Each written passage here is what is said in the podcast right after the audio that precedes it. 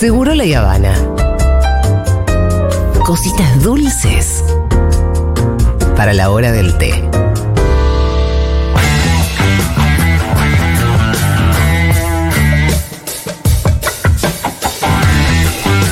Bienvenido, Quique Viale, ¿qué tal? ¿Cómo andan? Bien, Quique. ¿Todo bien? Che, ¿sabés que Rita está en Temaiken ahora? Oh, está bien. Está bien. ¿Está bien? No, yo no estoy. Sí. La pensaste, primero dijiste está bien, No, después No, pero está bien. No, no, no. No por- lo condenaste. No, no, no, no, no. No, obviamente que a Rita no, Rita tiene tres años. Pero obvio, obvio. Pero bueno, no. uno ya se, se pregunta algunas cosas, ¿no? Sí, igual eh, hay un, de- un viejo debate Hay sobre un viejo, lo aparte, el debate es más viejo que la ecología, te sí, diría. sí, sí, sí, sí, sí. Tal y como la Está conocemos hoy. Obvio. Está claro que El los debate es más viejo que, que- que las discusiones por el cambio climático. Total, absolutamente. Los zoológicos de la vieja época, esos que, que era exhibir el animal en, en- en jaulas totalmente eh, inútiles, etcétera, está claro que- que no va más. Lo que sí hay es- hay un valor, no de los zoológicos, sino de centros de rehabilitación, Sí. etcétera, que es importante para la reproducción. No digo que sea el caso de Temaiken. Temaiken tiene una parte que es interesante en reproducción y otra más comercial, ¿no? Es de, es de la familia Pérez Tuvo algunos quilombos sindicales. Ah, ¿sí? Sí, claro. Tuvo claro. algunos quilombos, ¿no, Temaiken? No, no tanto. Ah, no, el zoológico Luján es el otro, Sí, ¿no? el de Luján es terrible. No, el de Luján era una cosa que dormían los animales Sí, sí, para sí. que vos te metas en la jaula con los leones. Y estaban todos drogados, vivían poco, los leones se, se multiplican mucho, entonces tenían ahí de repuesto. Sí, es cierto que, que uno puede imaginarse que cualquier circunstancia que no sea tu selva, si sos Claro, un león, Claro. va a ser medio chota, pero debe haber grados también, ¿no? Sí, De y hay, chotez. y hay debates, no, y, y sobre todo los, lo- las, los programas de conservación que hacen de animales en, en peligro En de extinción en algunos casos. Sí. Pero en términos generales yo estoy en contra de, eh, de, de encerrar animales, eso está claro. Y ahora con la tecnología que hay hay otras formas también. Sí. Pero eh, Temaiken es de los más interesantes, si se quiere. Ajá. Eh, pero bueno. Porque por, ahí- por un laburo de Sí, conservacionismo. porque por- bueno, tuvieron mucho Es- dinero sí. y, y- Es impresionante Sí, Temaiken, ¿eh? que claro. no haya ido es realmente. Yo cuando fui no lo podía, como no me lo imaginaba tan así, Claro, claro. tan, tan, tan lindo, tan Sí, sí, grande. sí. Es mucho más grande. Obviamente, eh, nosotros. Los yo- animales yo no he- están enjaulados, están en espacios bastante grandes. Sí. Yo he peleado muchísimo contra, Sí. sobre todo contra los acuarios. Ajá. Tuve una época Y ma- sí. más joven contra eh, Mar del Plata Aquarium en su momento, que ya Sí, no sí, existe sí, más, sí, sí. y contra el famoso Mundo, Mundo Marino. Marino, que es un que castigo tiene una orca que se llama Yame, Yamenk.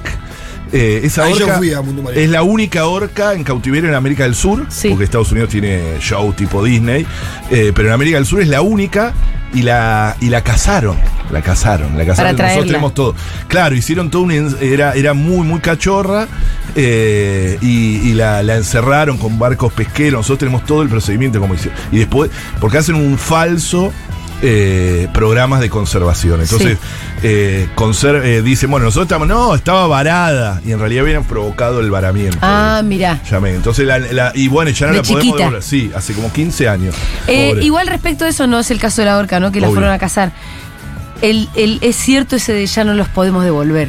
Eso es cierto, pero, pero vos crean también esa figura, ¿entendés? O sea, eh, vienen pingüinos, vienen 20, devuelven 18, lo hacen muy programado y 12 los que. Y así era con los lobos marinos también, que, que entrenaban. Sí. Nosotros lo sabemos porque eh, teníamos. eh, yo no te entendí igual lo que acabas de contar. Claro. eh, eh, eh, Vienen 18 para conservar y recuperar por ahí por enfermedades, Sí. por cualquier cosa. eh, vienen 20, devuelven 18 y se quedan con dos para dos, entrenar. exacto. Ah, ok, ok. Eso no, era muy igual yo lo que te decía Ah. era, hoy, Sí. la, toda la idea del zoológico ya, eh, Ya es vetusta. es vetusta. Sí. Con lo cual, si los queremos empezar a desarmar, no es tan fácil como agarrar un Ah, mono no. y devolverlo a la selva No, no. y tomarte el Impo- palo. es imposible. Ya, ya lo cagaste ese mono. Incluso porque no sabe cazar, no sabe, No sabe eh, nada. vivir, sobre, eh, dura, dura minutos, pero además puede llevar enfermedades, entonces es hasta contraproducente. Claro, claro. Hay un caso muy paradigmático en Colombia, creo que alguna vez lo hablamos. Lo de los Ah, hipopótamos. Exacto, los Ese hipopótamos caso de es Escobar. espectacular. Que hay una pelea intestina, pero terrible. Rompieron entre- todo el ecosistema. Claro, pero porque además se multiplicaron como Rompieron locos. Los hipopótamos no existen en Colombia, no existen Se en podrán imaginar. O sea, y pero hay una pelea entre defensores de animales que Sí. dicen, Claro. no, no se los pueden tocar. Sí. Y conservacionistas, que son defensores de la naturaleza, todos que dicen, de los no. ecosistemas. Claro. Hay que matarlos. Hay que, hay que o por lo menos que no se Reubicarlos. reproduzcan más. sí. No, no, reubicarlos es imposible. Son animales enormes, Sí, es el sí, animal sí. más peligroso de la selva y, y están totalmente libres en distintos lados. El Y está es un Ah, pero caso- dicen, eh, Es lo como- único que dicen es que no se reproduzcan más, o sea, castrarlos, ponele. Sí, algunos plantean de Y que hay sí, que en algún momento ya se van a, si no se reproducen, se van a extinguir. Eh, sí, sí, pero no, no, no, se sigue multiplicando. Pero Escobar, terrible. Escobar un loco, van a hacer Un un- loco se metió eso, un sí, pero los que zoológico, sobrevivieron son. Porque metió ma- a otros animales. Sí, cebra y Sí, todo. sí. Y bueno, y en la ciudad de Buenos Aires que se, que se escondió, o sea, detrás. Por eso digo, estas figuras, ojo, porque muchas veces nos usan. La reta con la excusa de. No podemos devolverlo. de- eh, sí, no, y de que el, el zoológico no va más y se montó en una vieja, eh, un viejo reclamo de organizaciones eh, animalistas, sobre todo, empezó el proceso de privatización de una de las zonas más caras de Buenos Sí, Aires. Palermo, el, Borque, del el, zoológico. el zoológico de Claro, Palermo, zoológico. que ahora tiene negocios adentro, empezó el proceso de a poco. Ahora se llama un- Ecoparque. Ecoparque. Y todo se llama eco, ¿no? Sí, Eh, es demasiado ponerle eco. Mira, todos nos acordamos que era un zoológico, Sí. hermano. ¿No viste? Y no, no sé si vieron ayer, Plaza Echeverría, en Villa Urquiza, eh, puso eh, árboles de metal. Es la última de la reta, sí. Para enfrentar las olas de calor, árboles de metal y mucho cemento. Es la última de la reta. Hay una foto dando vuelta en las redes, fíjense en mi tweet, si no, eh, que es impresionante. O sea, es eso es un poco, ¿no? ¿Se acuerdan? Era la, la vieja pileta de, pintada. Te lo va a contar ¿Se acuerdan como... la piscina pit- pintada, te, te no? lo va a contar como espacio verde, eso, ¿no? Seguramente. Sí, como el cementerio de Chacarita, por ejemplo. Ay, Así que bárbaro. si ustedes están de vacaciones de invierno, vayan al cementerio de Chacarita, que para la ciudad de Buenos Aires es un espacio verde. Claro. eh. Esa Flores es la forma que tienen. Pero bueno, un poco eso, ¿no? Acá Y- nos cuentan que María del Mar, colombiana, ella Sí. de la radio, Sí, contó sí. que cuando intentaron castrarlos, pero que era muy difícil. Claro. Claro, pero porque son animales ultra salvajes. Y son re los animales más grandes, Sí, son, son los animales más peligrosos. Pero no podés rápido, sedarlo, pum. Es raro, Y- ¿no? y debe- no debe ser nada fácil, debe Claro. ser muy costoso, nadie se Y además, eh, hay una cuestión, eh, eh, empieza a jugar eso, los animalistas que ponen en las redes sociales son muy fuertes y los conservacionistas dicen, bueno, no, hay que tomar una decisión porque afecta a un montón del ecosistema. Esto pasa mucho, ¿eh? Ha pasado, animales eh, introducidos. Un día podemos hacer una columna sobre eso. Los, los castores en Tierra del Fuego, por ejemplo. sí, también. te iba a decir. Eh, ardillas que hay también en la provincia de Buenos Aires, que las ardillas les encanta Los carpichos, tener de, sexo. los carpichos Entonces, de Nordelta. es- los carpichos de Nordelta es el- el- el- lo son contrario. invadidos. Es lo contrario, porque Es- ellos son, son son, invadidos. nativos y los que y los que los invadimos somos, Bueno, somos los nosotros humanos. no, ellos. Claro, por eso, ellos son los invadidos, pero hay casos de animales introducidos que parece algo Sí, sí. y que después empieza ese debate si qué hay que hacer. Bueno, en la zona de, de General Rodríguez hay una infección de ardillas. Bueno, la ardilla no es, no es de ahí. Pero porque la ardilla se super multiplica y hace Pero- unos líos bárbaros porque se Es come los cables. no es de se ahí la come- sí, claro. Además. Se comió cuatro veces los cables de la Se casa, come los se corta la cables, luz. sí, Tenés que es ir un otra vez drama. buscar dónde se comió la ardilla. un drama, es un drama eh, total. sí. Pero bueno, hoy les venía a hablar, Sí. eh, más allá de esto, eh, de lo que está pasando en Europa, que lo están viendo en todos los canales de televisión. El calor. lados. La ola de calor increíble que está viviendo Europa, producto obviamente del cambio climático. Por primera vez en la historia, Inglaterra supera los 40 grados. Nunca en la historia Ah, mirá. Inglaterra es un país ultra frío, Sí, eh, sí, sí, las casas están y los departamentos, ¿no? La- las viviendas están preparadas para el frío, pare- paredes gordas, gruesas, no existen o hay muy pocos aire acondicionados, no, no, no, no está preparada la sociedad para eso. Bueno, por primera vez en su historia superó los 40 grados, obviamente es tapa. Este es el tema eh, en Europa, ¿no? En España, En España, por ejemplo, España. Badajoz, ¿se acuerdan donde tenía el equipo Tinelli? Eh, 45 grados. 45, ¿no? Sí, 45, yo vi sí. Eh, los noticieros españoles te muestran todo el tiempo, ¿no? Los récords eh, en todos lados. O sea, las fotografías son todas rojas, ¿no? Lo- Los mapas satelitales. Eh, y bueno, y se está dando lo que el IPCC, ¿se acuerdan? El IPCC es ese Sí. instituto eh, internacional eh, que depende de la ONU con los científicos, el Dream Team de los científicos del mundo, que desde el año, eh, desde el año desde que fue inaugurada y que, que se creó allá por la década de los 90, nos viene alertando de lo que va a significar. Es decir, el cambio climático ha llegado. Ya está. El futuro ya llegó, eh, decía eh, los redonditos. Eh, esto es el futuro, esto es el cambio climático cuando hablamos. Casos muy concretos. ¿eh? En, en España hay un caso que, que generó mucha conmoción. Un barrendero, un trabajador barrendero, murió. Ah, se desplomó. se desplomó fulminado por el calor. Fulminado por el calor y obviamente también bomberos que han sido, eh, porque eh, eh, la consecuencia de la ola de calor son grandes incendio. incendios, que también pueden ver escenas de película. Hay escenas Sí. de película, el, el tren, hay un tren eh, ahí en España eh, que atravesando como un bosque que parece que se va a comer el fuego En al- Portugal también, ¿no? al tren, en Portugal, en todos lados. Europa está sumida en una ola de calor sin precedentes con consecuencias ambientales, pero también humanos, ¿no? La del barrendero, la, la del bombero forestal. eh, de centenares de muertos, o sea, la, la, la- las- Sí, las las- zonas- las- la, gente más vulnerable Sí, termina muriendo. personas en situación de riesgo. Sí. Y en el marco también de una crisis. Que son los ancianos y los bebés. Los ancianos y bebés. Los ancianos eh, tienen, sufren eh, las olas de calor como nadie. No, y aparte, eh, el otro día escuchaba, leía, no sé, capaz que alguien está escuchando y nos puede ratificar o no, de que hay una parte, en un momento de tu, de tu vida, cuando ya sos anciano, no, no registras mucho la sed. Bueno, claro. Y tenés, Ah, que, andar, tenés que andar vos tomando agua voluntariamente porque no te hace como, como antes. Al menos eso el otro día escuché que explicaba un médico. Sí. Bueno, esto, digo, el cambio climático está siendo observado en la televisión como algo, bueno, vamos a ver cómo, def- cómo ah, enfrentamos esta ola de calor, casi como Sí. algo eh, pintoresco, pero hay cosas atrás. No, claro, buenas. Porque por lo general el noticiero que te dice, atención, Tome agua. tomen agua, traten de no hacer ejercicio, y sí, pero Sí, sí, A sí. la eh, Vaya a la sombra. sombra. Eh, eso es no claro, lo que vos como individuo horario. tenés que hacer para cuidar tu vida. Sí, pero el cambio climático. Pero algo más hay que Claro, hacer, ¿no? No, no solo es, no so- yo había hecho en un momento es recomendaciones para combatir la ola de calor. Entonces la primera, tomar mucha agua, la segunda, no expóngase al sol, y la tercera era combatir los modelos de mal desarrollo. Claro. ¿No? Es decir, cuestionar los modelos de mal desarrollo que nos traen hasta acá. Porque eso es lo que en, en parte es eso. Además, recordemos que siempre los sectores más vulnerables de la población a nivel mundial, incluso en los países, entre comillas, ricos, que tienen grandes sectores eh, excluidos, en el marco también de una crisis energética eh, eh, eh, total por la Claro. guerra en Ucrania, ¿no? El gas ruso. Eh, ahí está todo el debate que van a hacer en este invierno que se viene.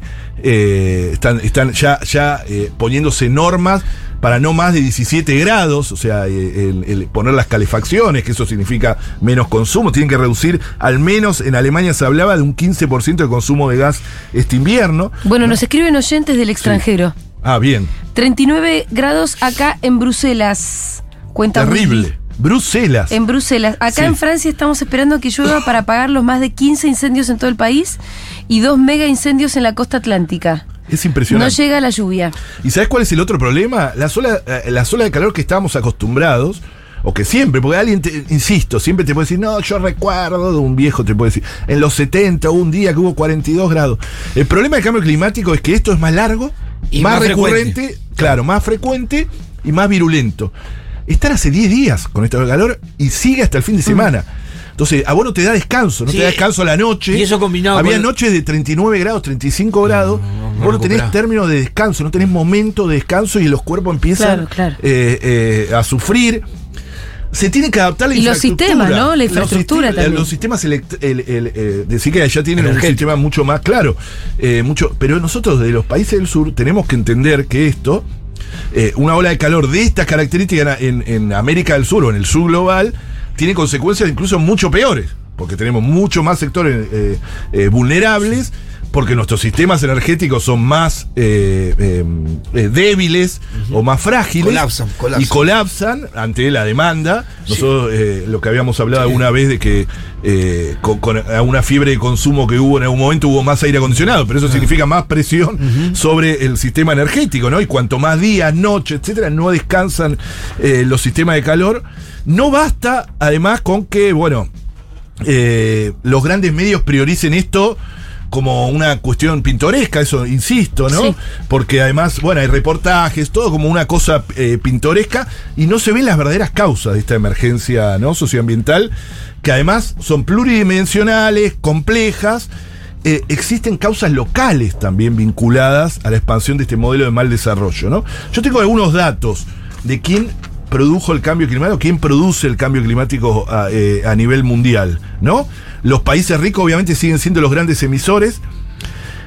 Mira, un estudio de científico eh, determinó que América del Norte, E- Europa, Australia, Japón y Nueva Zelanda, más allá que Nueva Zelanda y Australia están en el sur, pero son los países ricos, el norte Sí. sería el norte global, aunque eh, en términos estrictos Australia no está, tienen el 22% de la población mundial, pero contribuyeron con el 43% de las emisiones eh, acumuladas de dióxido de Wow, carbono, que es la que provocan el... O sea, más del doble de su propia eh, población. Si ese cálculo se hace en... Y no, y, y pará, África y Asia tienen el 61% de la población, pero solo contribuyeron con el 11%.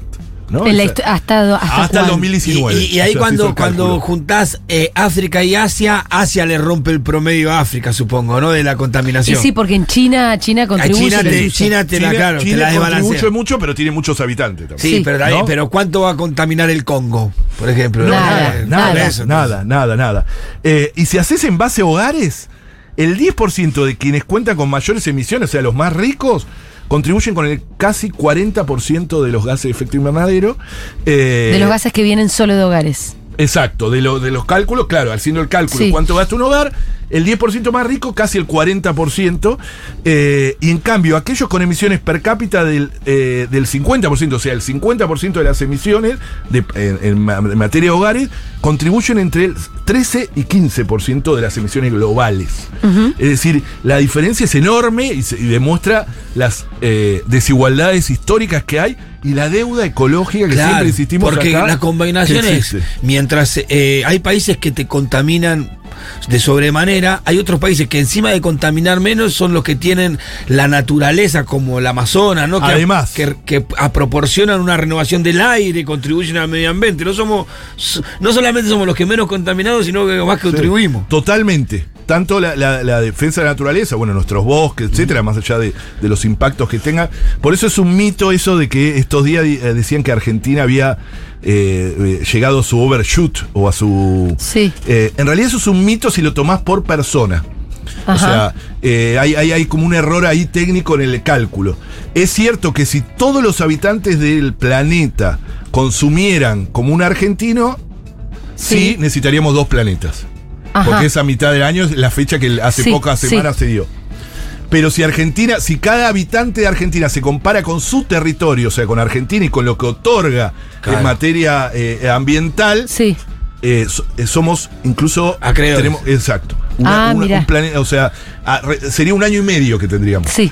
Eh, se entiende la diferencia es media rara pero eh, digo por eso se confunde hay un cálculo que hace una organización internacional que dice che Argentina ya llegó que fue hace pocas semanas Por eso, Argentina ya llegó si vos eh, tomás lo que consumimos respecto de lo que hay en todo el planeta. Exacto, por Ahora, habitante. Si, si vos te fijas, eh, si nosotros viviéramos en nuestro, solo en Exacto. nuestro territorio, no nos sobraría mundo, alimentos nos y- sobraría de todo. y, y- Aire y puro, naturaleza todo. porque somos muy pocos los argentinos recuerden eso tenemos un territorio y tenemos un grande. territorio enorme los más grandes del mundo Sí. y somos 45 Con millones no es mucha nada, o sea. naturaleza, mucha Eh, diversidad. Francia tiene los mismos habitantes o más, eh, en una superficie mucho menor Claro. y con menos naturaleza. O sea, somos, somos muy pocos. Eh, pero bueno, eso demuestra las desigualdades y la deuda ecológica que nosotros insistimos que tiene que ser parte de las negociaciones internacionales, pero de manera muy seria y concreta, con números. O sea, ah, vos venís a reclamar la deuda del FMI, yo te reclamo esta. Terminamos siendo acreedores. Eso, hay un movimiento internacional que va en ese camino cada vez más fuerte y con mayor solidez y verosimilitud.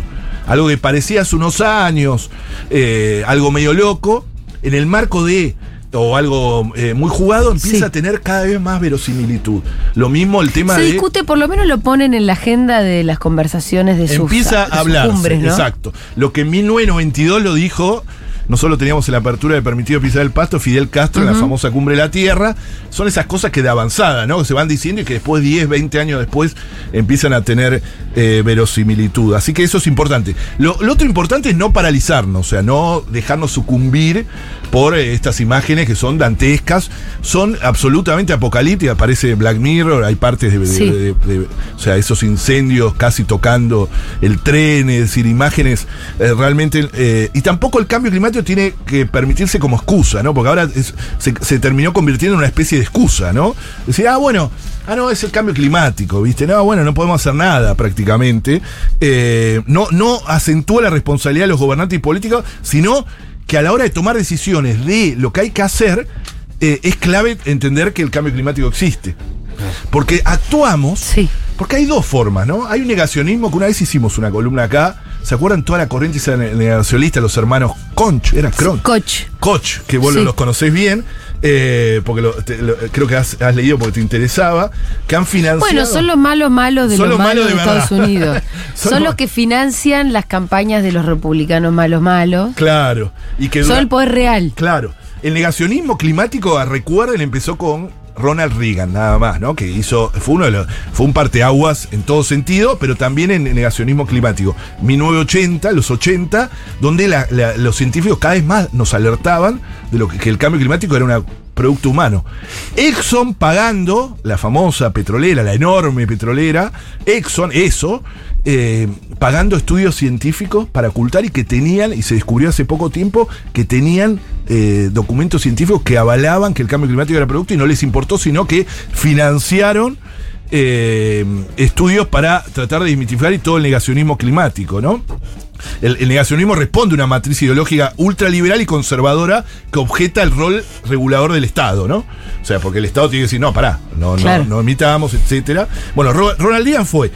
Eh, Exxon creó el Global Climate Coalition. ¿viste? ¿Eso qué año fue, Quique? ¿70s? No, 1981. Ah. Entre 1981 y 2002, eh, Exxon financió este Global Climate Coalition. Sí. decía, ah, bueno, son reambientalistas. No, todo lo contrario. Venían a destruir, intentar destruir, pero lograron retardar un montón de, de cuestiones.